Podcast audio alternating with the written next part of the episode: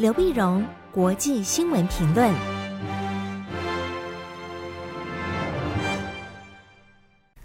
各位听众朋友，大家好，我是台北东吴大学政治系教授刘碧荣。今天为您回顾上礼拜重要的国际新闻呢。第一个，我们先看一下礼拜二，上礼拜二七月十一号在立陶宛举行的北约峰会。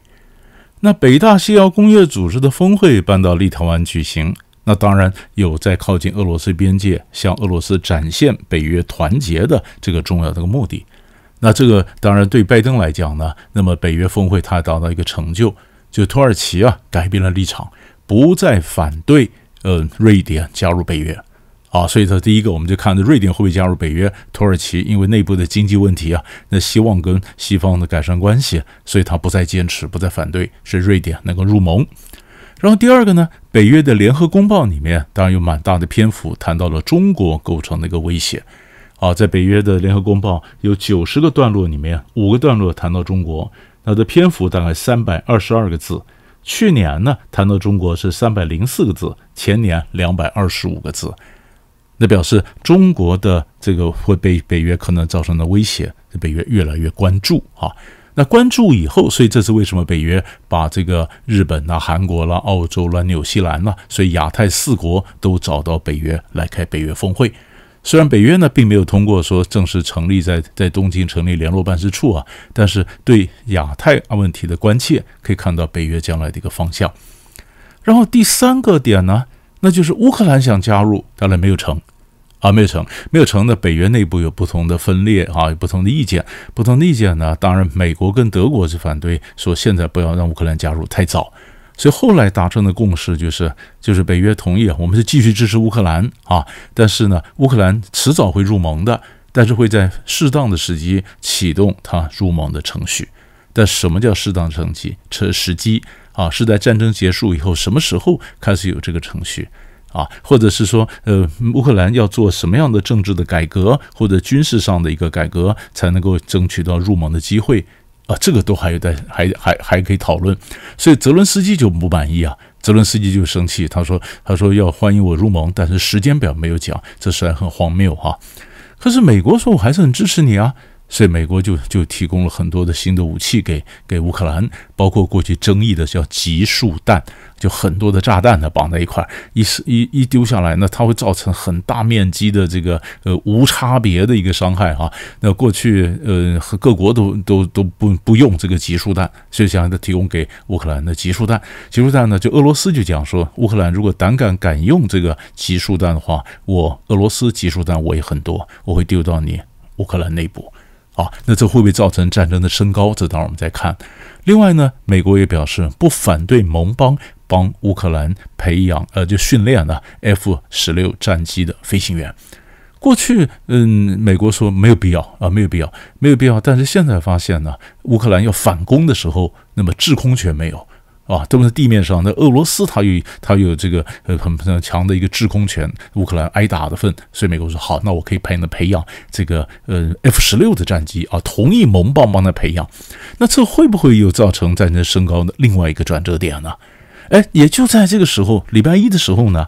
那么连接俄罗斯跟克里米亚的这个克里米亚大桥又被乌克兰攻击了。啊，水上的无人机要攻击，那攻击呢，造成两个人的死亡，一个人呃小孩受伤，但是重点不是，重点就是这个桥梁呢，那是乌，这是乌克里米亚半岛非常重要的连外通路啊。它是铁路啊，公路，不管是克里米亚半岛的各种补给品啊，呃，燃油啊等等，需要从外面透过这个克里米亚大桥进补过来，或者克里米亚的呃各种的军事的设施，呃，这个物资也可以从克里米亚那边出去，去嗯补去去去支援在乌克兰南部科尔松地区作战的俄军。就你把这个桥这么攻击的话，那么当然对呃俄罗斯真的如果断掉，那当然是影响非常大啊。现在只是伤害他受到攻击，那已经第二次受到攻击了，所以俄罗斯非常的愤怒，说他必然要报复。那报复怎么报复啊？也有说法是俄罗斯在乌克兰北部已经开始集结十万个士兵，呃，那么各种的重型的这个呃装甲车准备要开始攻击。所以不管俄罗斯这边要报复，那么美国给武器。那这个都可能影响乌克兰的战场会有变化。但俄罗斯已经做了一个报复，就是被攻击以后，俄罗斯马上就宣布他退出黑海谷物协定。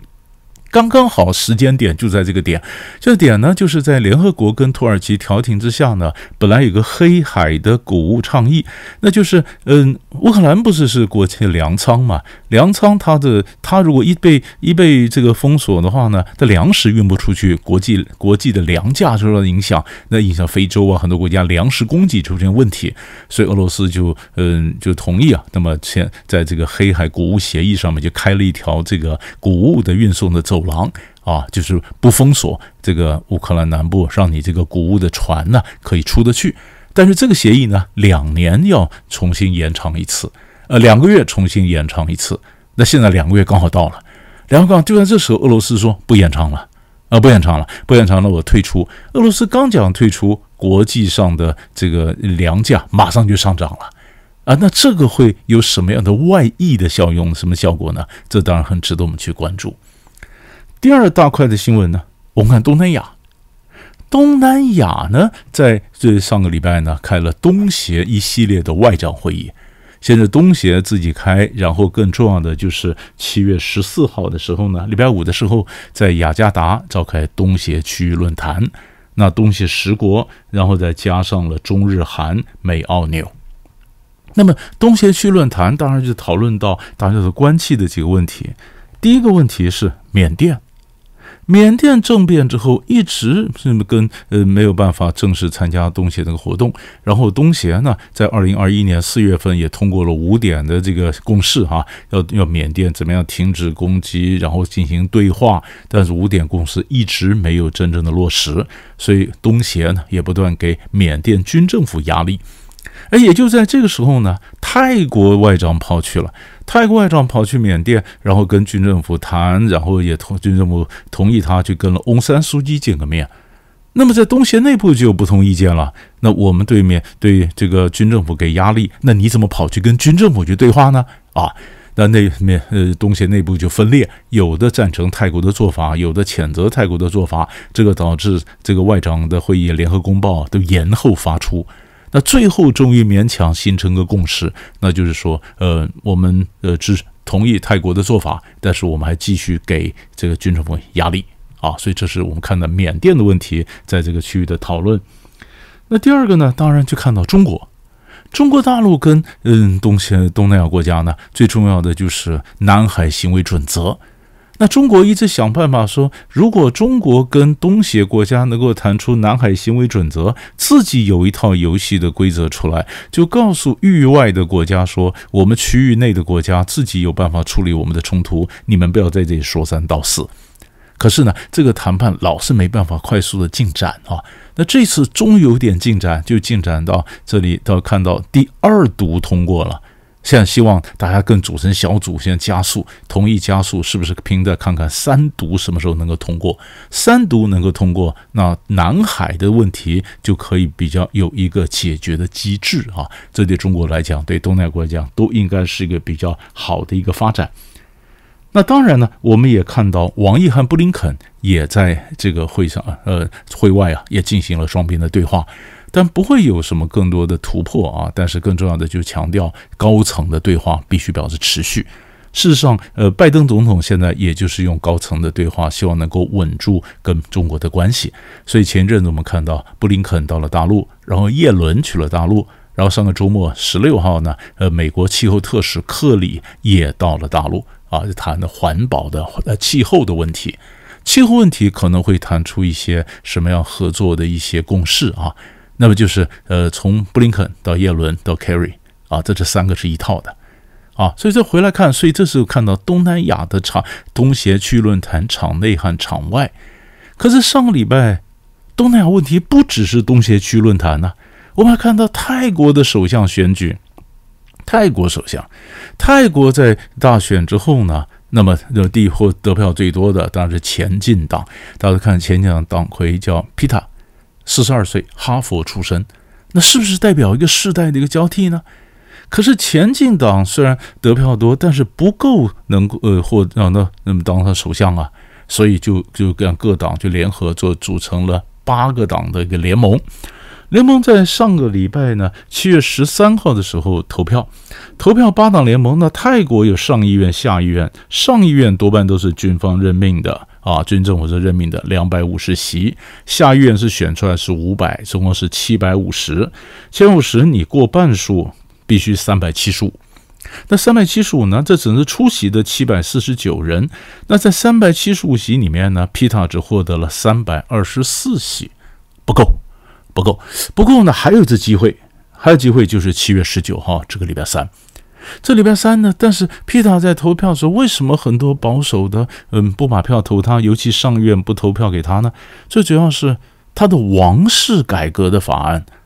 那么很多人这个呃很多的保守党说，你你你再怎么样改革，你不要碰到王室。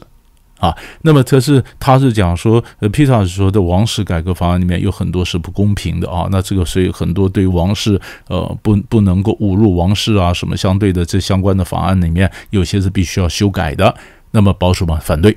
反对，反对呢，那就加上这个皮塔的咱们这个前进党里面又有些人讲说，我们要是当政了，我们要修宪，那么不让上议院有的选投票决定首相的权利，那那上议员更不高兴。更不高兴，更不高兴，于是在这里面就造成很大的一个压力。那场外呢，当然很多人也在示威啊。嗯，他说皮塔是人民选出来的，这这前进党是最多得票最多的，应该让他当首相啊。所以场外的民意，场内保守的上议员正在这边拉扯的时候，那皮塔他没有过，没有过。皮塔在上礼拜五就讲了，他说如果这个礼拜三他再没过的话，那没有办法，那他就同意。把这个首相的这个权力让给八党联盟里面排名第二的为泰党。那为泰党当然现在不好表态。那为泰党要推谁呢？啊，要推谁呢？那么他有两，有就就两个候选人嘛。那一个叫呃舍德，那是一个六十多岁的地产大亨。那另外一个就是以前塔信的女儿裴通坦。啊，到底要推谁？如所以，我们这个礼拜就看皮塔会不会过。皮塔如果过了，他就是非常最年轻的四十二岁首相。如果还是没过，那么又不愿意修改他们的立场，那就要让给为泰党来推人。到时候谁推出来，也影响到泰国的政局稳定，泰国后面的经济发展的前景。所以这个是我们观察东南亚一起可以看的一大块的新闻。所以大概上礼拜呢，就这呃两大块的新闻为你分析到这里，我们下礼拜再见。